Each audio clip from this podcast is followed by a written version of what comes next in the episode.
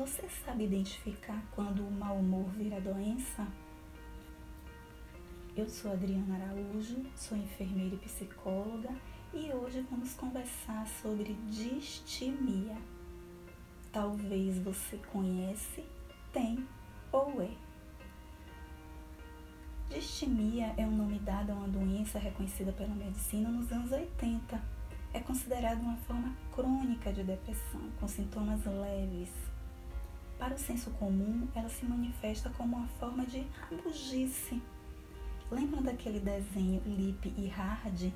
Lembram da reina famosa por viver resmungando: ó oh dia, ó oh céu, ó oh vida, ó azar?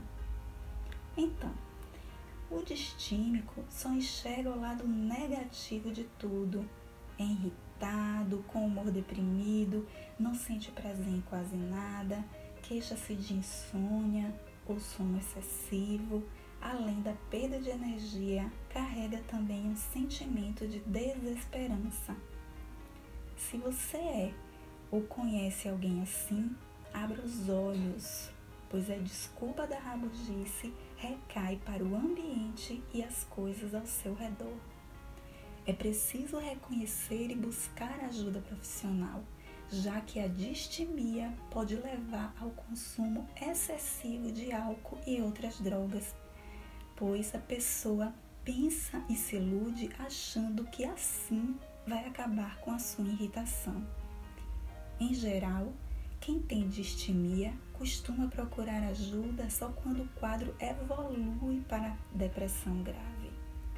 Infelizmente, as pessoas aprendem a funcionar irritadas acham que por ser um traço de personalidade o problema é imutável. As causas, assim como ocorre na depressão, estão em um possível desequilíbrio químico que envolve uma série de neurotransmissores na região do cérebro que comanda o humor.